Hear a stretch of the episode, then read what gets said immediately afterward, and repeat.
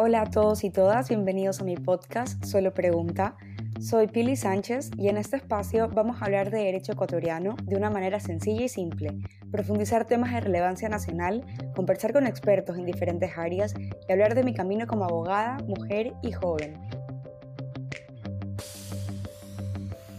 Hola con todos y todas, gracias por estar aquí en un capítulo más. Este es un capítulo muy especial que se los había prometido eh, respecto a cómo fue mi camino, cómo ha sido mi camino en la vida profesional, cómo fue que conseguí mi primer trabajo, mi primera pasantía, de ahí cómo he venido desarrollándome, digamos, como abogada independiente, cómo fue ese momento en que decidí renunciar y todo lo que eso trajo consigo, que es también poder crear mi marca personal y seguir trabajando como abogada independiente, pues a través de y vendiendo a través de redes, que era para mí algo completamente distinto. Siento que para los abogados eso es una materia que todavía se sigue pues eh, creciendo, que nadie todavía quizás lo ha como conquistado al 100%, eh, traer el mundo como jurídico a el mundo eh, digital.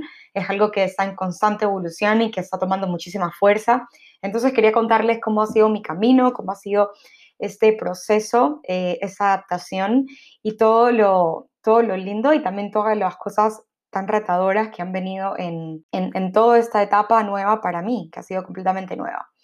Pero bueno, simplemente para los que no saben o las que no saben, estudié Derecho en la Universidad de Espíritu Santo en Guayaquil, o sea, en la UES. No voy a ahondar sobre mi vida universitaria, sobre qué fue lo más difícil o eh, cómo elegí la carrera y si siempre quise ser abogada. No voy a hablar de eso porque siento que eso tiene que ser un podcast específico solo para eso voy a hablar básicamente de cómo el salto y la transición de la vida universitaria a la vida laboral. He tenido muchas preguntas de muchos y muchas de ustedes hablando sobre esto, sobre el interés, de qué hacer, cómo hacerlo, dónde aplicar, eh, qué esperar en tu primer trabajo, cómo hacer para que si esa es una pasantía te contraten. Entonces yo les voy a explicar y les voy a contar desde mi experiencia. Esto no es algo que probablemente no le vaya a servir a todo el mundo. Si no está pasándote como a mí me pasó, esto no eso no significa que estés mal o que estés tarde, es simplemente que tu tiempo no es mi tiempo y que, mi, y que, que simplemente nuestros caminos han sido diferentes y todo está bien.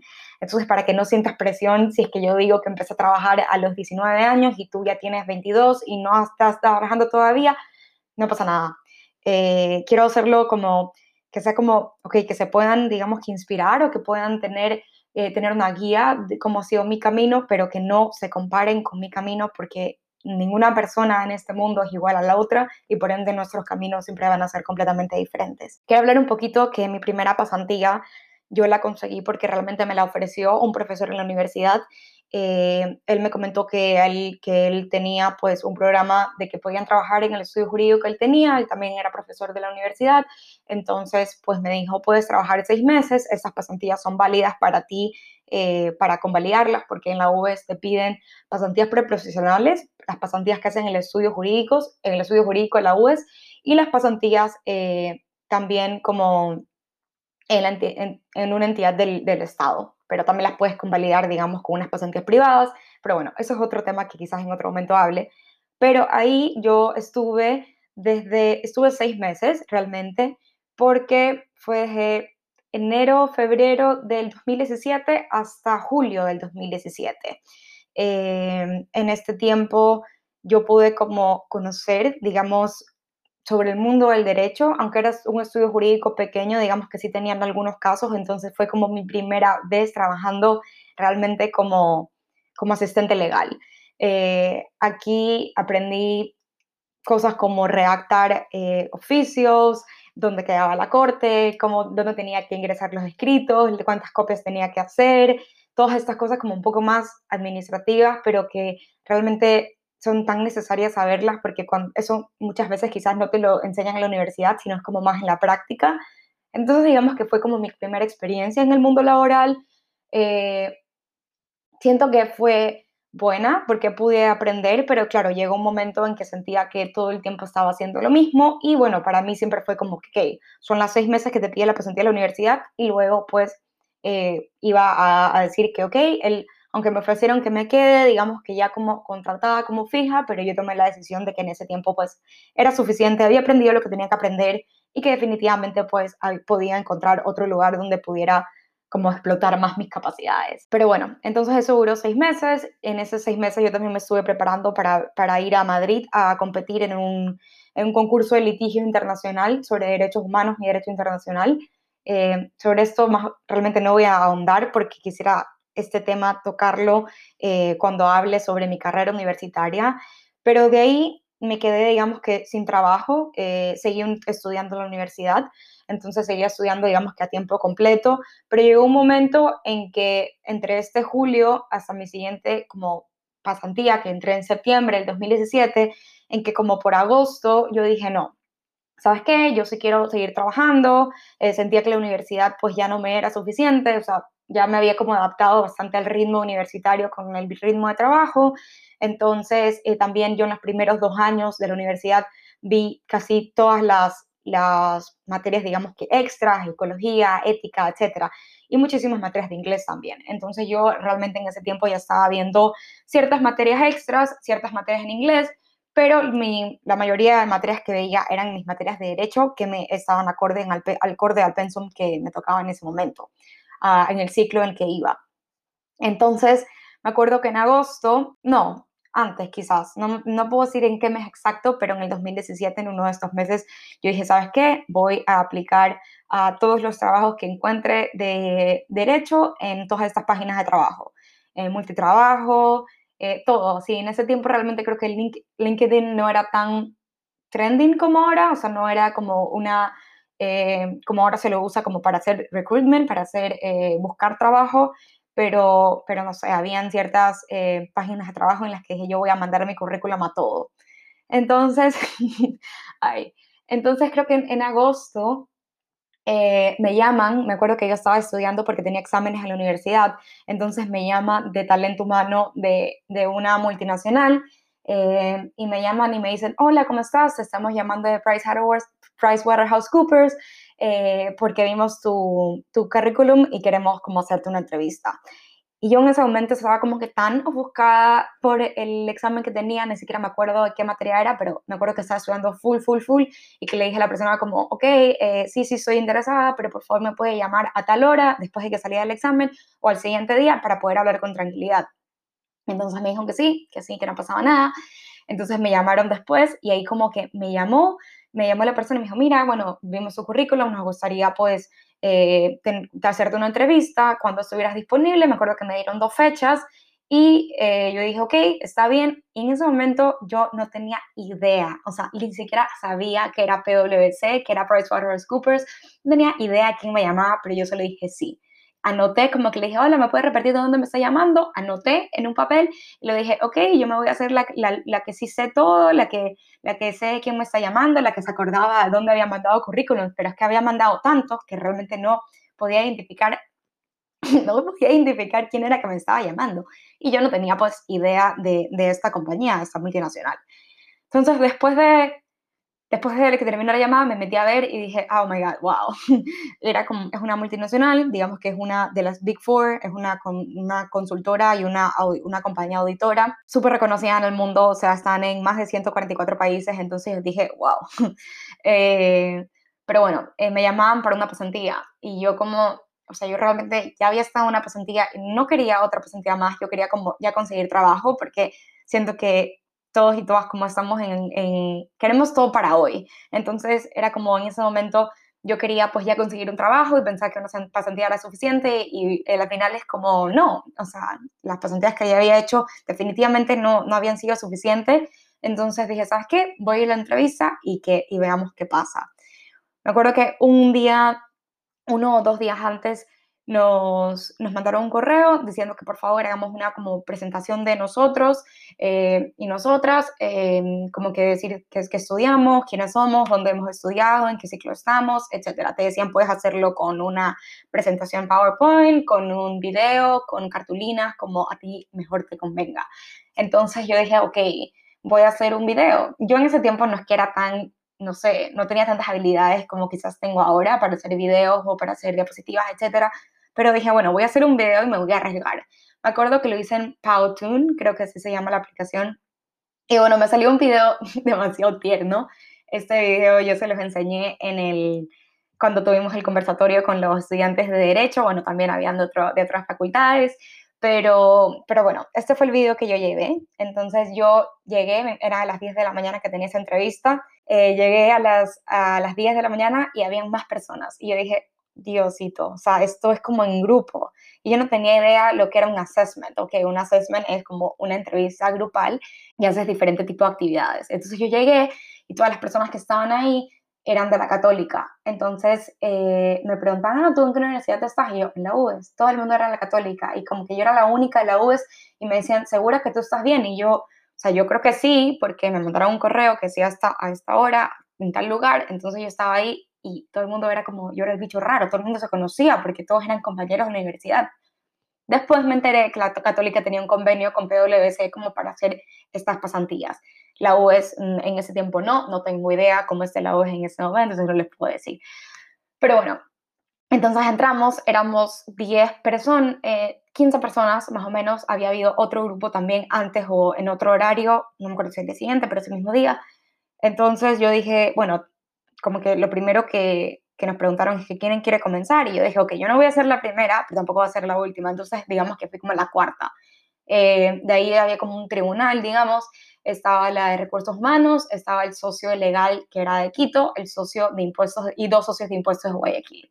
Entonces ya me tocó a mí, me tocó eh, cuando me los primeros habían hecho PowerPoints, de ahí me tocó a mí, yo presenté mi video y yo como que yo dije, bueno, parecía que todo estaba yendo bien porque en verdad eh, era la única que tenía un video hasta el momento y al final fui la única que tuvo un video. O sea, todos los demás hicieron PowerPoint y sí, como desde el primer momento pude como, no sé, resaltar porque sí fue como algo más ingenioso, como, no sé, algo fuera de, de lo que se conoce como, sí, como fuera de mi zona de confort realmente y diferente a todo lo que los demás habían hecho. Bueno, ya, entonces se acabó el assessment y realmente fue como, yo estaba súper nerviosa, o sea, como aparte de todo nos hicieron hacer como con quién te identificabas, eh, tenías que elegir un perro, un, un, animal, una cosa, luego un artista, y bueno, todo eso así como, eh, fueron tres actividades en total, y al final ya se acabó, ya nos fuimos y nos dieron ok, hasta el lunes siguiente pues les damos eh, sí o si no a la persona que hayamos elegido. Y, y ya vino el lunes y no, no me llamaron. Y yo dije, bueno, ya pues, o sea, si no me llamaron, significa que no me cogieron y, la verdad es que, o sea, a ver, sí me sentí como un poco mal, pero, pero al final era como igual, era el primer trabajo en el que estaba, digamos, que aplicando realmente, entonces ya era, o sea, mi mente era como que es no, o sea, no está tan mal, o sea, igual no, no, pasa nada, si es que no me contratan ahorita, pues eh, puedo seguir aplicando y viendo otras oportunidades después. Pero bueno, eso pasó el lunes y el día martes en la mañana me llamaron. me dijeron como que, hola Pili, la verdad, eh, como tú has sido una de las seleccionadas para, para empezar a trabajar y me dieron una fecha de entrada, que fue el 12 de septiembre. Entonces, el 12 de septiembre eh, del 2017, digamos que yo empecé seis meses de pasantía más en PwC eh, y sí fue algo completamente distinto, porque era mi primer digamos que pasantía trabajo de verdad, porque el anterior estudio jurídico era bastante pequeño, en cambio eso era una multinacional, eh, o sea, éramos como 25 personas solo en un piso, PwC tenía tres pisos, entonces era, o sea, era gigante, para mí era gigante. La primera semana me acuerdo que solo fue como introducción y capacitaciones de cómo entrar a la compañía, y eso es típico de compañías grandes. Entonces, para mí todo era nuevo. Y, y bueno, los primeros seis meses la verdad es que fueron como súper, no sé, duros pero buenos porque sentí que pude aprender mucho, a pesar de que obviamente pues era, era pasante, siento que mis jefes eh, y mis jefas siempre, por lo menos a los pasantes, nos dieron las oportunidades de poder hacer cosas que nos generaban conocimiento y también experiencia. O sea, realmente yo agradezco que yo no fui como la pasante, no sé, quizás que solo tenía que que hacía como cosas varias de sacar copias, ¿no? Acá todo el mundo sacaba copias, acá todo el mundo se hacía su propio café. Entonces, como era, eh, también los seniors iban a las instituciones, entonces no es que solo los pasantes tenían que hacer el trabajo, digamos que feo. Entonces, en abril del 2018 se acaba obviamente mi, mi pasantía y me acuerdo que me tuve que operar de, para quitarme las amígdalas, entonces el 12 de abril pues yo fui a hablar con recursos humanos y ese día me dijeron, ¿sabes qué? Mira, después de esos seis meses sí te, sí te contratamos.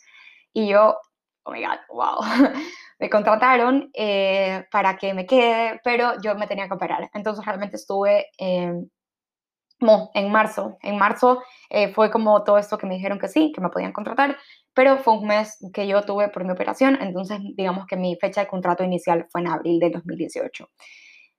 Y, y, wow, de ahí empezó lo duro y lo heavy, porque una cosa es ser un pasante y una cosa ya es como trabajar a tiempo completo en un lugar en que la mayoría de personas, bueno, todo el mundo trabajaba muchas más horas de las ocho horas normales.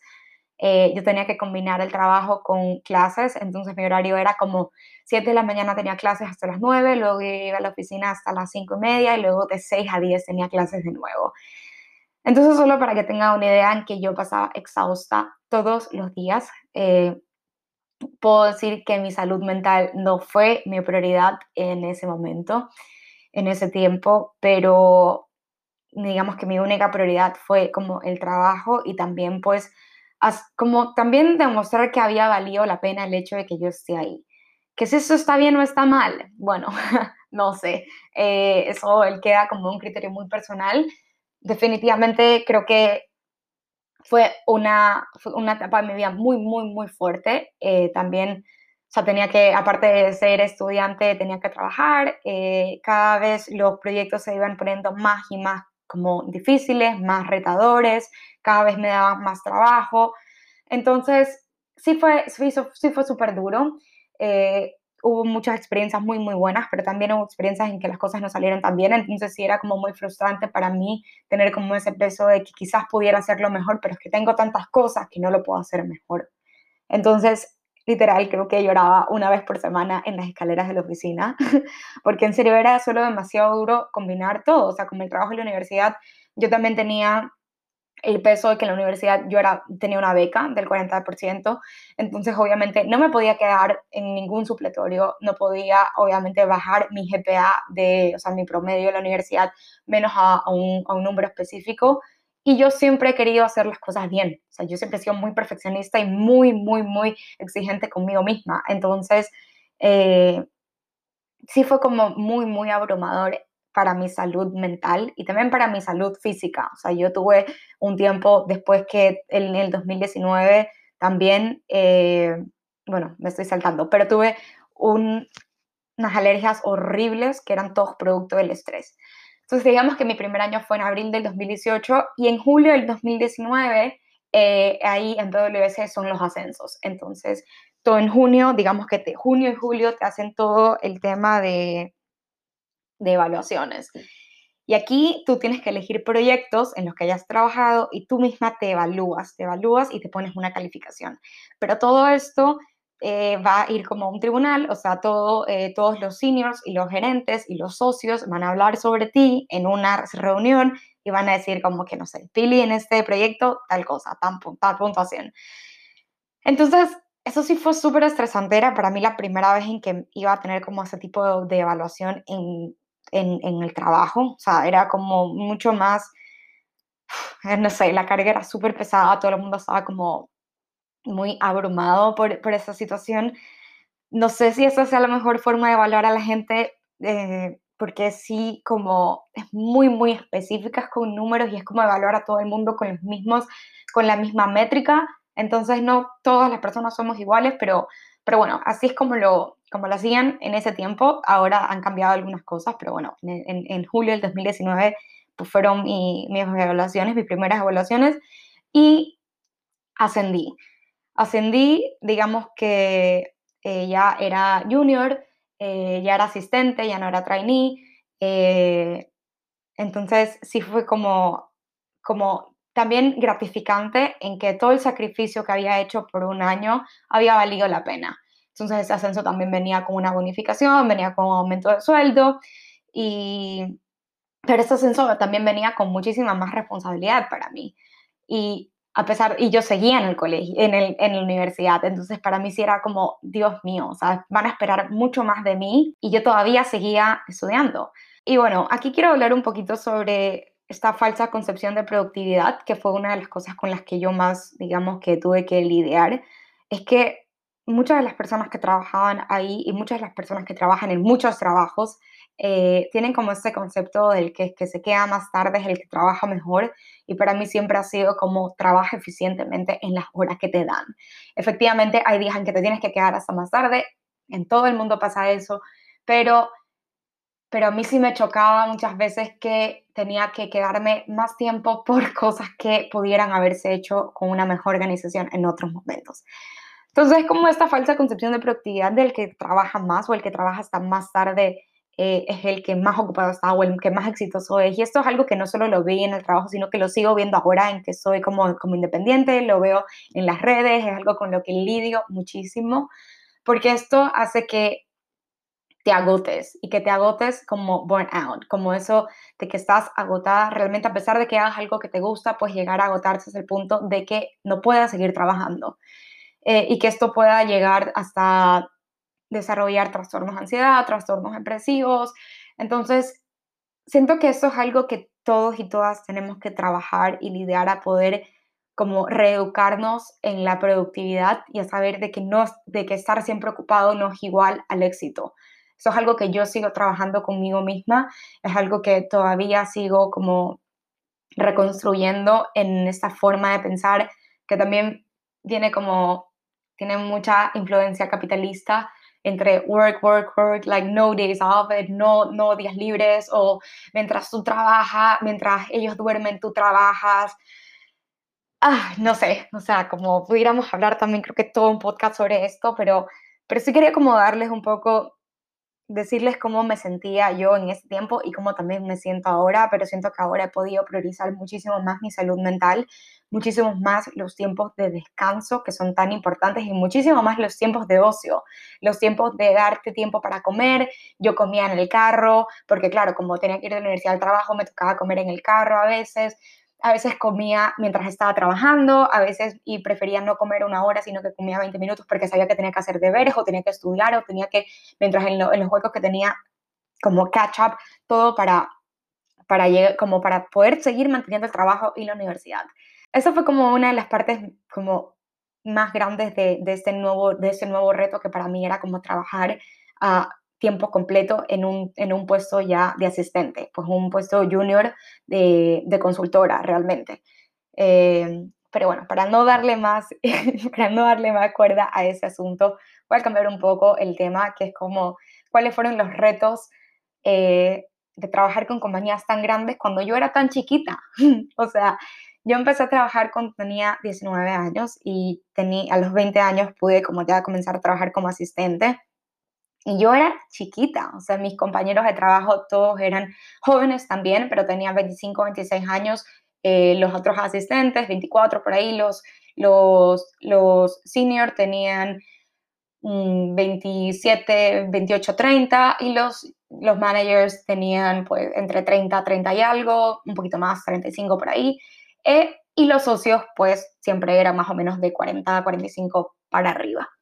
Entonces yo realmente era chiquita, o sea, chiquita no solo de edad, sino que chiquita en, en todo, o sea, entonces, ¿cómo fue como, cómo fue para mí que trabajar con compañías tan grandes, no las voy a nombrar porque había un contrato de exclusividad, de, de confidencialidad, pero con, digamos que imagínense trabajar con las compañías más grandes de Ecuador. Entonces, y yo que todavía no era abogada, entonces tenía que hacer cosas de abogada, pero... Eh, y tenía responsabilidades que para mí eran tan grandes y tan retadoras. Y, y bueno, lo que sí es que yo, como bueno, ya lo dije antes, siempre fue como, me, siempre me han encantado los retos, siempre para mí fue como, wow, yo puedo hacer esto, siempre he creído mucho en mí. Y esto no viene desde el ego, esto no viene desde una superioridad, esto viene simplemente en que en serio ya ha llegado un momento desde quizás como yo cuando empecé a crecer, digamos que los últimos años del colegio yo sí trabajé mucho en creer en mí, o sea, en creerme realmente lo que estoy haciendo y en creer que yo puedo. Eh, como a todos, realmente a veces también se me viene como que el síndrome de impostor, en que no puedo, en que no, no, no soy suficiente, en que no sé lo suficiente, pero siempre como que he tenido esa confianza en mí, en que, en que no en que, que, no me queden grandes los retos, ya, en que voy a darlo todo de mí, independientemente salga bien o mal, pero lo voy a intentar. Entonces, esto sí fue como algo bastante retador porque tenía que mostrarme que yo creía en mí, que yo tenía confianza en mí para que otras personas que eran grandes ejecutivos puedan confiar en mi trabajo. Y esto viene también mucho de la mano en ganarme la confianza de mis jefes y mis jefas para que me pongan en proyectos interesantes. O sea, para que no me vean como Pili, la estudiante, como Pili, la que todavía no se gradúa, Pili, la que no es abogada, sino como Pili, la que puede con lo que sea que le pongamos. Y también siempre me gustó como, no sé, como tener estas nuevas oportunidades que sabía que, sin, que quizás en otro, en otro lugar no las hubiesen podido tener. Como les dije, esta era una compañía consultora, yo estaba en el departamento de legal e impuestos, entonces para mí sí fue un boom de creer que en derecho no se veían impuestos, llegar ahí y ver cuántos números puedes llevar a ver como, como abogada, en, que trabaje en el tema de derecho tributario, derecho aduanero, derecho corporativo, hay muchos más números de lo que crees. Entonces yo sí como tenía esta mentalidad de que no era buena con los números. Eh, en el, bueno, no es que era mala, pero nunca fue muy fuerte, pero quizás eh, trabajando ahí pude darme cuenta de que definitivamente no era mala y que sí era buena. Eh, y que era como un concepto que yo me había repetido tanto a mí misma, que no soy buena con los números, no soy buena con los números, por eso estudio derecho, porque no soy buena con los números, porque soy mejor con, con las letras, pero realmente no, realmente soy mejor de lo que, espera, de lo que esperé en mí misma. Y, y también como decidí, en, tuve la oportunidad de poder trabajar con el, el, grupo de auditoría como tal, entonces hice auditorías eh, también en, mientras estuve trabajando en PwC eh, y realmente me fue muchísimo mejor de lo que esperé. Es más, creo que por haber hecho auditorías fue que yo pude ascender ese año. O sea, que en el 2019 me ascendieron. ¿Por qué? Porque era como, ok, Pili, es verdad, recién está estudiando Derecho, que está estudiando todavía, no podemos tratarla como una abogada, pero a pesar de eso, ella se exige tanto que también, como no solo se quedó solo en el mundo de Derecho, sino que también fue impuesto, a impuestos a auditoría, pues y le fue bien. Y, bueno, aquí voy a hacerle un shout out a, la persona con las personas, a dos personas con las que trabajé, Israel y Roxana, que fueron como las personas en impuestos que más me enseñaron. Eh, y así que hasta el día de hoy siento que lo que me enseñaron, pues lo tengo súper, súper eh, como vivido en, en, mi memoria. Y no solo en temas de normativos, sino en temas de cómo usar Excel. Yo no tenía idea de cómo usar Excel y ahora no es que soy experta, pero a ver, puedo manejarme con Excel. Y, bueno, eso fue como un poco mi experiencia en el mundo laboral. Llevamos casi media hora hablando, pero así fue como, como yo me sentí en esa experiencia trabajando. Aquí les estoy contando como las cosas más positivas porque es como un, un podcast, digamos, para que, para que se den cuenta que a pesar de que muchas veces nosotros creamos que no podemos, sí podemos y, que hay que ser recursivos. O sea, lo que a mí siempre me ha ayudado en todo y lo que siempre repito es como, si no sabes algo, pregunta. No está mal que no sepas. Es más, todos somos ignorantes en muchas cosas. Entonces, entre más tú preguntes, entre más te involucres, entre más curioso seas, mejor te va a ir. Y no solo en, en el mundo laboral, sino en, tu vida en general. Eh, no tengamos que avergonzarnos de que no sepamos. Y si nos equivocamos, tampoco tenemos que avergonzarnos de que, de que nos equivoquemos. Y no solo cuando somos pasantes, o no solo cuando estemos trabajando, sino ya en el mundo laboral o en el mundo eh, real, o sea, en la vida diaria. ¿Por qué le tenemos tanto miedo al fracaso, tanto miedo a cometer errores cuando realmente todos y todas hemos cometido errores y de todo se aprende? O sea, absolutamente todo se puede aprender algo. Eh, entonces eso es como dejar un poco el miedo de, de, cometer errores, dejar el miedo a que digan, ay, ¿por qué no sabe? No, no, no, bueno, ¿por qué no sabe? Sí, porque probablemente tu profesor no era bueno o porque no tuviste la, como, no sé, no, no, en tu clase no pudiste sacarle provecho porque X o Y cosas te estaban pasando, pero no pasa nada. O sea, siempre va a haber personas que te van a querer ayudar y te van a, van a ayudarte a ti a crecer y van a enseñarte las cosas que necesitas saber en ese momento. Y sí siento que muchas veces a los abogados y a las abogadas se nos trata como, como todólogos, que tenemos que saber un poco todo, y realmente no. O sea, eh, como los doctores, espero que un doctor sepa, digamos que un poco de todo, igual que los abogados, pero cada abogado tiene su especialidad. Entonces, yo no espero que alguien que sea experto en derecho penal sea experto también en, no sé, en derecho en propiedad intelectual eh, o que sea experto en derechos humanos. Bueno, sí, también tiene que saber de derechos humanos porque realmente el derecho muchas cosas se entrelazan, pero cada abogado tiene su especialidad y eso está bien. Y no tener miedo a que, que, que preguntarle a alguien que sepa más o sí, solo eso. Y bueno, de ahí yo ya había pensado en que iba a renunciar. Yo desde que ascendí el primer año, yo dije, ok, yo aquí me quiero quedar un año más eh, y, y, ver, ver como que qué es lo que viene después. En mi mente yo siempre había pensado, yo quiero renunciar cuando me gradúe, no porque el lugar, no, porque me estaba yendo súper bien, pues había ascendido a dos veces ya, eh, seguía aprendiendo muchísimas cosas, pero personalmente yo quería como probar algo distinto. ¿Por qué? Porque como era tan chiquita y como todavía no me había graduado, pues siempre he pensado que para elegir como que lo que a ti más te guste tienes que probar diferentes cosas. Entonces yo dije, ok, yo quiero renunciar. Cuando me gradué, yo renuncio. Y, y nada, pues yo me gradué en marzo del 2020, en, literalmente en lo más fuerte de la pandemia en Ecuador en Guayaquil específicamente, entonces no tuve fiesta de graduación, no tuve ceremonia de incorporación, no tuve nada, literal. Lo, fue como un correo, nos cancelaron todos los eventos, un correo de, hola, ya te graduaste, revisa tu título en el que ya se había inscrito. Y fue como, esto cambió absolutamente todos mis planes, todos mis planes, porque era como, ¿cómo ahora renuncio en medio de una pandemia? ¿Cómo lo hago?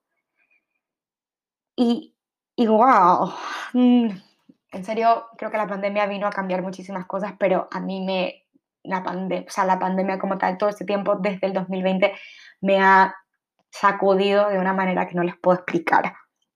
Entonces, eh, llegó el 2020 en marzo, eh, yo me enfermé, se enfermó mi familia, en fin, estaba Oliver todavía conmigo en Ecuador y yo siempre le decía, es que mira, a mí me gusta lo que estoy haciendo, pero yo siento que esto no es suficiente. Entonces él como que me decía, ok, pero otra cosa, pero es que ¿qué era otra cosa?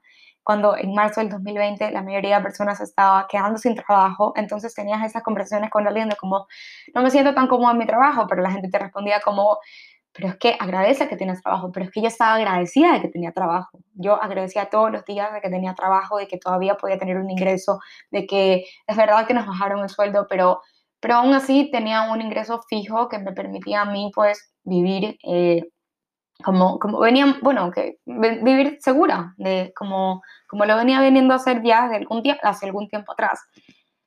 Pero los últimos, desde junio a, sí, desde como que junio, yo empecé realmente a, ya a plantearme, ok, desde mayo dije, ¿qué es lo que tengo que hacer para yo poder renunciar? Entonces lo que hice fue, ¿sabes qué? Yo tengo que ahorrar en la pandemia, pues todo el tiempo que estuvimos encerrados en la casa, yo realmente tuve casi cero gastos. Entonces, eh, yo me puse a ahorrar, ahorrar, ahorrar para tener cubiertos, digamos que tres meses de mis gastos fijos eh, y poder decir, voy a renunciar y voy a ver qué pasa, pero por lo menos voy a saber que tres meses voy a poder seguir cubriendo mis gastos básicos. Y, y renuncié el 17 de julio del 2020, recién cuando Guayaquil Ecuador se empezó como a abrir un poco más eh, luego de la pandemia. Y, y, la llamada de renuncia fue tan, pero tan, como tenía tantos nervios, o tantos nervios porque era como, no sé, o sea, en serio, no estaba renunciando porque las cosas me estaban yendo mal, no estaba renunciando porque algo me había pasado, simplemente estaba renunciando porque ya no era mi lugar, ya no era el lugar en donde yo iba todos los días y me sentía feliz, ya no sentía que, lo, que a pesar de que los retos sí eran retadores, digamos, valga la redundancia, ya no sentía que ese es el camino que yo tenía que seguir. Y, y, bueno, llamé al socio, lo llamé y le dije, hola, ¿podemos conversar? Y él como que sí, bla, bla. Le dije, no, es que voy a renunciar, tengo otro, le dije, quiero renunciar, tengo otros retos, eh, tanto personales como familiares, entonces él me dijo, wow, se quedó como en shock y, me dijo, no, o sea, yo estoy, estamos todos súper agradecidos por tu trabajo, por todo lo que has aportado a la firma, no solo como profesional, sino también como persona. Eh, y me dijo, pues yo estoy seguro de que lo que sea que tú hagas o planees hacer en tu vida, pues te va a ir excelente, o sea, literal, te, va, te puedes comer el mundo. Y esas palabras para mí fueron como, una cosa es que yo crea en mí, otra cosa es que otra persona me lo diga y otra persona tan importante como él, que era el socio de una firma multinacional en Ecuador. Entonces esas palabras sí se me han quedado como grabadas hasta el día de hoy porque me recuerdan el hecho de que yo puedo y aunque muchas veces crea que no puedo, sí puedo. Y, y aunque no es fácil como show up every day, como salir todos los días a pelearla, eh, siento que sí ha sido como una motivación saber que, que, hay otras personas que confían y creen tanto en mí y si esas personas hacen porque yo a veces dudo de mí, eh, de, de mi capacidad. Entonces, de ahí en agosto del 2020 yo creé como mi página personal, como Pili Sánchez U. Antes yo tenía mi cuenta de Instagram que era PiliFit, no sé, seguro alguien me que seguía desde antes. Yo compartía pues mi vida activa, mi vida saludable, siempre con una perspectiva un poco más eh, abierta, más flexible, más intuitiva, menos restrictiva. Eso era lo que yo hacía antes en Instagram, pero de ahí llegó un momento en que dije, no, es que yo soy más que eso, yo soy más que PiliFit, yo también soy Pili Sánchez Hu, ese es mi nombre, yo puedo seguir mostrando mi vida saludable, seguir mostrando mi vida como enamorada, mi vida con mi familia, mi vida como abogada como tal, y le voy a dar como otro giro completo a esto. Entonces, eh, en junio yo tomé Brand Lab con Andrea Salgado, que es un curso como cómo empezar sí, cómo empezar tu negocio con misión realmente, eh, pero en el mundo digital. Y así es como empecé, digamos que a, crear mi marca personal. Ahí empecé como a, saber, ok, ¿quién soy yo? ¿Qué es lo que quiero hacer? ¿Qué es lo que quiero hacer con mi cuenta de Instagram? ¿Qué es lo que quiero desarrollar? ¿Quién quiero que sea mi cliente? ¿Cuáles son los temas que quiero tratar?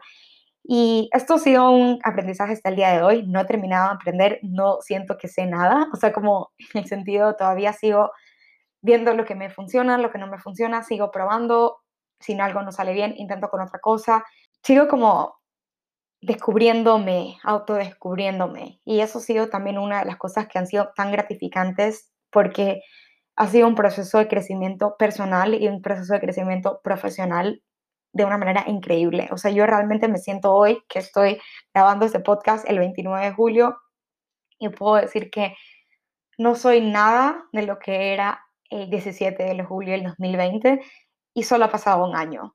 Y cuando miro para atrás digo como, wow, he, he podido crecer, he podido madurar, he podido llorar y caerme, he podido simplemente decir quién soy, qué hago, no sé a dónde quiero ir, no tengo idea de nada, pero otros días han sido tan claros que, que cuando te das cuenta de todo eso que has logrado, sí es como muy, muy gratificante.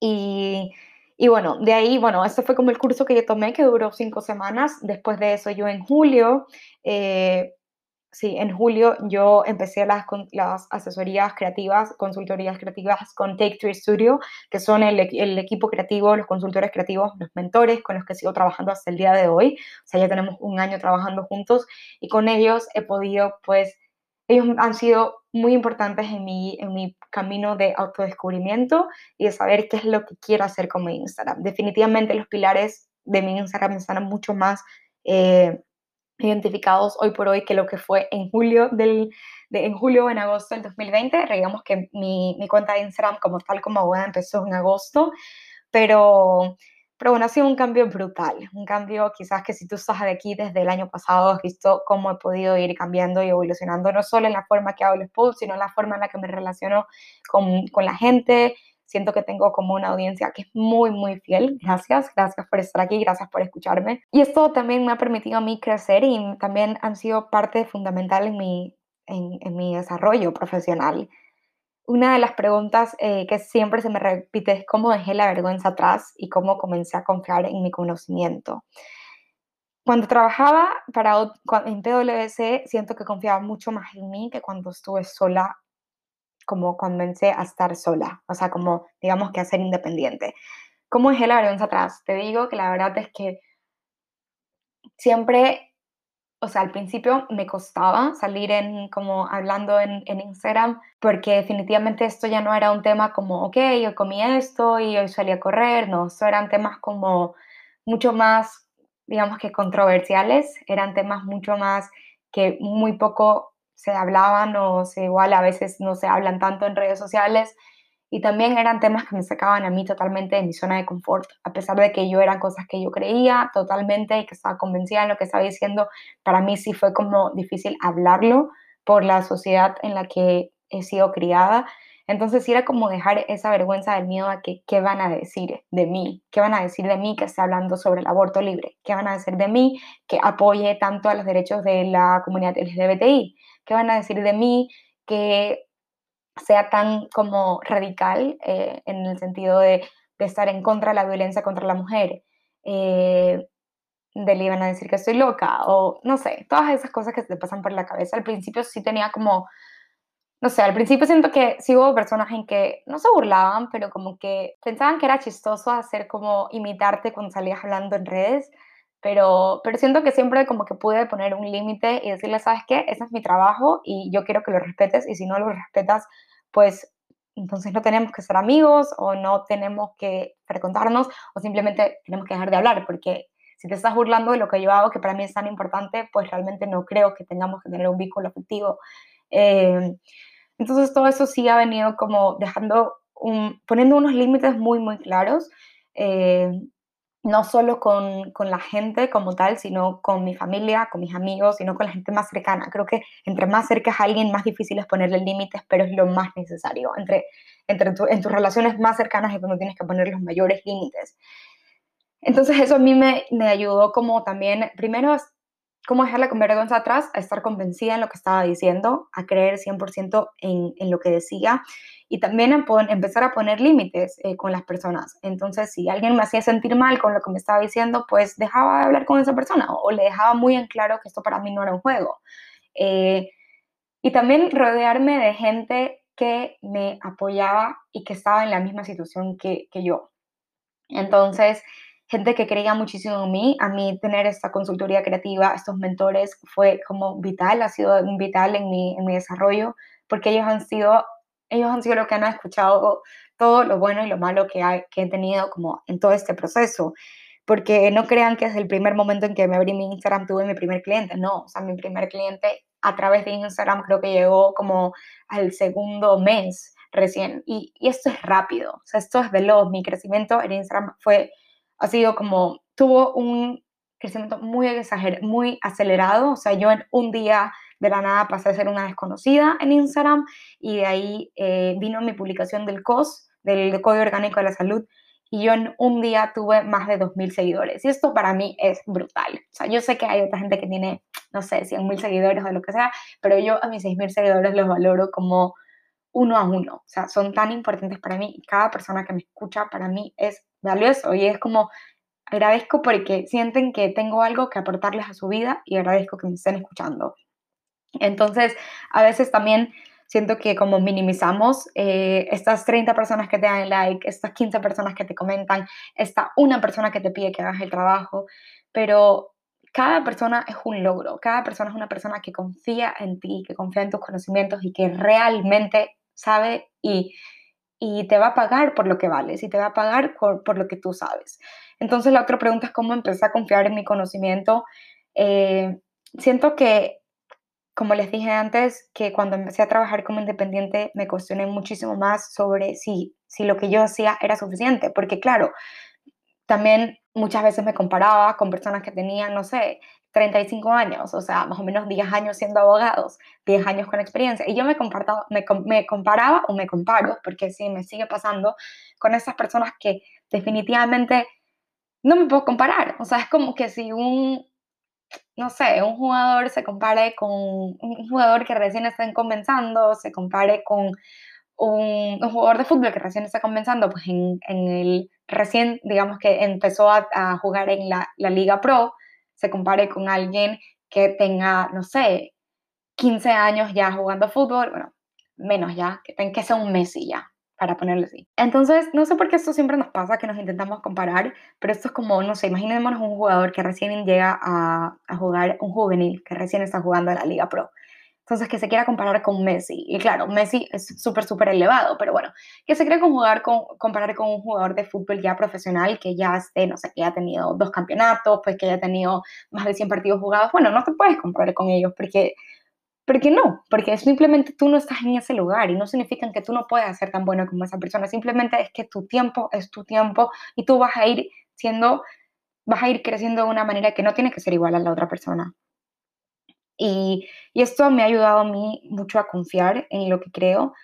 También muchas veces se me, se me como que se me han acercado personas o me han salido oportunidades en que me piden, ¿sabes qué? Da esta conferencia, da esta, este conversatorio, lo que sea, y yo he dicho que no, Muchas veces quizás porque no me siento suficiente, suficientemente capaz para hacerlo. Quizás y luego, como esto también hablándolo mucho en terapia y todo, es como si alguien te ofrece a ti que hagas esta conferencia o que hagas este curso o que tú hagas el trabajo que te están dando, significa que esa persona cree que tú eres capaz porque si no, obviamente hubiese conseguido otra persona, otra persona que, esa, que ella o él hubiera considerado que es mejor para hacer este, este conversatorio. Entonces, eso como que sigo intentando como interiorizarlo en mí, en que si una persona me está ofreciendo algo o me quiere contratar a mis servicios porque cree que yo soy capaz y si él cree que yo soy capaz, definitivamente yo también soy capaz y yo también tengo que confiar en mí. Eh, y esto eh, ha sido también una de las cosas más difíciles en, en este camino como independiente, este síndrome del impostor en que se te mete tanto en que quizás lo que estoy haciendo no es suficiente, pero todos los días me digo a mí misma, yo soy suficiente, lo que hago es suficiente. Y mientras esto me dé felicidad a mí o me dé calma y tranquilidad, es suficiente para mí. Una de las cosas más difíciles también ha sido como la incertidumbre de conseguir clientes. Eh, obviamente cuando trabajas bajo dependencia, pues hay otras personas que están haciendo esto por ti y a ti te dan el trabajo y tú solo lo haces. En cambio, yo sé que ahorita si es que no tengo un cliente, significa que no tengo ingresos y significa que no voy a poder comer o no, o sea, no que no voy a poder comer, pero no voy a poder como que cumplir como con mis costos fijos de que ya los tengo, digamos que en mi vida. Entonces, eh, tengo deudas que pagar y tengo tratamientos que pagar y me tengo que pagar el seguro y tengo que ir a visitar a Oliver. Entonces, sí es como toda esa incertidumbre de que necesito eh, estar constantemente showing up para también poder conseguir clientes, em, pero también tienes que como darte cuenta de que definitivamente no necesitas miles clientes, porque con que consigas, no sé, dos o tres clientes que te, que te ayuden a cubrir tus, tus, costos fijos, que te permitan tener un ahorro y que te permitan tener como un gasto, eh, no sé, en, salir, en salidas a comer, en un regalito, en algo así, pues eso es suficiente. Quizás en una compañía es distinto porque, claro, eh, es un proyecto que tienes que vivirlo para todos, los costos de la compañía, los costos fijos, eh, el pagar renta en oficina, luz, agua, teléfono, pagar los 100 trabajadores que tienes, pero cuando tú trabajas como independiente es como diferente, entonces eso también me, me ayuda como siempre a aterrizar en que, en que tampoco necesito 100 clientes, o sea, necesito simplemente los clientes que sean suficientes, que me permitan vivir a mí en ese momento, en el día de hoy. Si mañana necesito más porque definitivamente algo, algo externo sucedió o porque me doy cuenta que mi vida está aumentando en costo, definitivamente voy a tener que conseguir más clientes, pero esa es mi preocupación del mañana. Otra cosa que ha sido un poco difícil ha sido como el valorar mi trabajo y ponerle un precio. ¿Por qué? No porque yo no crea que mi trabajo vale tal cosa, sino porque me comparo y digo, es que la otra persona cobra menos y si yo quiero conseguir un cliente, quizás me tengo que poner como el valor de la otra persona. Pero es de, como he hoy por hoy, bueno, ya después de un año puedo decirles que sí ha sido como un task es saber eh, cuál es el valor de mi trabajo, pero me ha servido mucho saber también conocer los valores del mercado y también valorar mi trabajo, o sea, realmente cuánto tiempo yo le pongo al, cuánto tiempo invierto en hacer algo. Quizás otra persona te cobra menos, sí, quizás te puede dar algo eh, básico, pero mi trabajo viene consigo con todo el conocimiento que tengo, no solo eh, como estudiante, como graduada abogada, sino también los tres años de experiencia de trabajar en una multinacional y mi spicy sauce, o sea, como mi, mi esencia innata que nadie más la puede tener, que solo la tengo yo, que nadie más así lo quiera copiar, la va a poder tener porque lo que tú eres no eres, no, no eres, tú no eres yo, yo no soy tú y nunca vamos a poder ser iguales y lo que tú, o sea, lo que tú puedes dar jamás va a ser lo que yo puedo dar. Entonces, eh, de ahí otras cosas que he trabajado muchísimo es el tema de dividir el trabajo y darme el tiempo de descanso que necesito. Muchas veces como el trabajo te puede consumir y lo que me pasa es que no me puedes conectar del trabajo, o sea, en el sentido de que me pasaba muchísimo es que me acostaba en la cama y no podía parar de, de pensar en trabajar. Y claro, porque como les dije, pues si no trabajo, no tengo ingresos, si no tengo ingresos, no puedo hacer tal cosa. Entonces es como un, todo un círculo, pero, pero es tan importante el descanso. Esto es algo que también eh, ha venido muy de la mano con mi psicóloga y mi psiquiatra. Tuve eh, desde noviembre del 2020, realmente mi, bueno, realmente desde la pandemia mi ciclo de sueño se, se vio muy afectado. En noviembre del 2020, como todos saben, fue fue muy duro para mí, eh, entonces fue como un tiempo muy, muy, muy difícil em, para, para mi salud mental como tal y pues pasé que no dormía nada, o sea, pasaba noches despierta, de ahí mm, comencé con cosas naturales, con melatonina, etcétera, em, con la banda y todo, pues no me, no me, digamos que me, ayudó, pero no, no, era suficiente, hasta que ya con la psiquiatra, pues ella tomó la decisión y lo vio en mí y yo también estaba tan agotada de intentarlo por mi cuenta que simplemente ya era como necesario pues tener, tomar medicamentos. Entonces tengo ya eh, desde, ya dos meses, un poquito más, tomando eh, antidepresivos eh, que me han ayudado muchísimo para ser más funcional y para descansar. O sea, realmente esto ha sido, han sido, son, son antidepresivos, pero que se han utilizado en mi caso para regular mi sueño. Eh, porque he pasado de que no dormía toda la noche a que ahora duermo de corrido ocho horas. Y esto es maravilloso. Y esto, si no te das cuenta cuánto puede afectar tu salud mental en tu trabajo o en la persona que eres, te puede consumir y puedes llegar, no sé, como con mucho, mucho, mucho más profundo.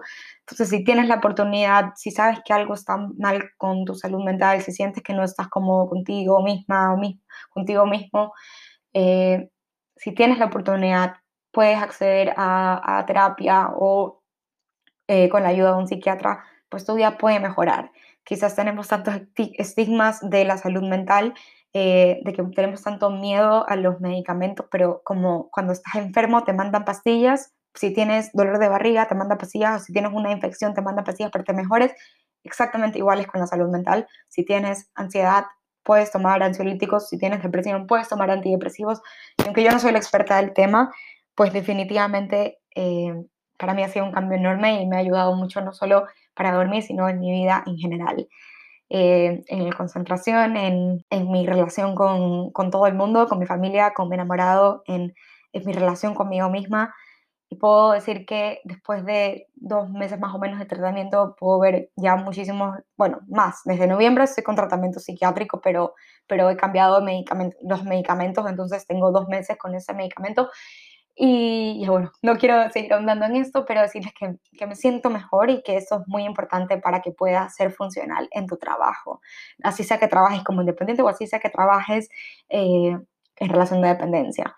Y de ahí ya para terminar, decirles que en todo este proceso que he tenido, tuve tanto miedo de fracasar, tenía o tan, tengo a veces también tanto miedo de fracasar, que siempre tu cerebro, tu mente va para protegerte va a hacerte ver todos los posibles escenarios, los peores posibles escenarios.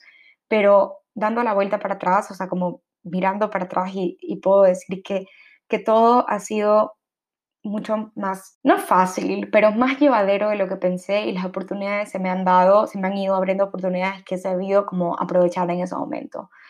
Y, y a mí personalmente me da mucha gratitud eh, y me da sí, como es, es, muy gratificante saber que nada de lo que tengo se me ha regalado. Mis papás no son abogados, mi hermana, aunque es abogada, nunca he trabajado realmente con ella. El primer trabajo lo conseguí por mi cuenta, la, eh, de ahí todos los ascensos los conseguí por mi cuenta, o sea, nunca ha sido como, sí, o sea, nunca, todo esto, lo que yo he podido conseguir hasta el día de hoy, todo lo que he podido conseguir ha sido por el esfuerzo que yo he puesto y, eso me, me, pone, me llena muchísimo orgullo, todo lo que he trabajado y todo lo que he podido luchar y todo lo que me ha costado, pues, eh, salir adelante y conseguir nuevos clientes y estar aquí y poder estar grabándoles este podcast. Entonces, eh, sí me da muchísima ilusión y, y eso solo para que, para que tengan, como que para que vean de que de que eso también les puede pasar a ustedes, de que quizás no lleguen al momento en que ustedes lo quieren, pero bueno, para mí muchas cosas no me llegaron tampoco en, tampoco en el momento en que yo quise, pero definitivamente el trabajo que tú hagas y que tú, y que el, sí, el trabajo que pongas en, en tu profesión o en ti misma, en tu crecimiento personal, sí va a tener una, digamos que un, una remuneración eh, que va a ser muy, muy, muy gratificante para ti. Em, y la última pregunta que siempre me hacen es cuál es mi siguiente meta. Bueno, mi siguiente meta quizás no está tan clara en este momento. Están pasando muchos cambios en mi vida. Ahorita estoy en Bélgica, eh, me quedo aquí un mes, luego me voy a Ecuador. Todavía no queda, no, todavía seguimos como hablando con Oliver en qué va, qué va a pasar en los siguientes meses pero, pero definitivamente mi siguiente meta va a ser muy enfocada a seguir trabajando mucho en mi Instagram. Estoy trabajando ahora en mi página web. Eh, es algo que es una, una, parte del proyecto que va a ser muy, muy importante para lo que, lo que quiero pensar en el futuro. Eh, también quizás cursos, tener cursos que sean un poco más accesibles para todos, como para democratizar el conocimiento, que sea como el alcance económico de muchas personas. Eh, y sí, seguir educando a través de las redes, seguir siendo muy activa en las causas que son muy cercanas a mi corazón eh, y seguir haciendo este mundo que aunque quizás desde mi, desde mi trinchera parezca que lo que hago es muy poco, pero si lo veo reflejado ya en el mundo, pues en, en el impacto que puedo tener en la vida de otras personas, tengo que darle el espacio que se merece y, y es grande. Entonces, cuando sepa bien cuál es mi siguiente meta, pues se lo diré. Ahora sí estoy trabajando mucho en los tote bags, en los tote bags que, que están a la venta. Eh, si se animan, pues pueden comprarme un, un tote que están en 15 dólares y el 10% de todas las ganancias de, de, lo que se, de lo que se venda de los tote bags va a ir destinado a una fundación que trabaja para eh, en contra de la violencia hacia las mujeres. Y bueno, ya para terminar, solo agradecerles por haber estado aquí. Si tienen alguna duda, pues me lo pueden hacer en privado, por DM. Eh, me pueden escribir por Instagram, arroba Pili Sánchez U. Bueno, otra cosa más es que quiero seguir trabajando en el club de lectura. Si te gusta leer y leer sobre a mujeres y sobre mujeres, puedes unirte al club de lectura, arroba Pili Sánchez U, club de lectura. Eh, y eso, solo agradecerles realmente porque considero que que tengo una comunidad muy, muy fiel y eso ha sido parte fundamental de mi crecimiento personal y, profesional. Gracias, nos vemos en el siguiente capítulo. Gracias por ser parte de este podcast. Si te gustó este capítulo, compártelo. Puede que a alguien más le interese.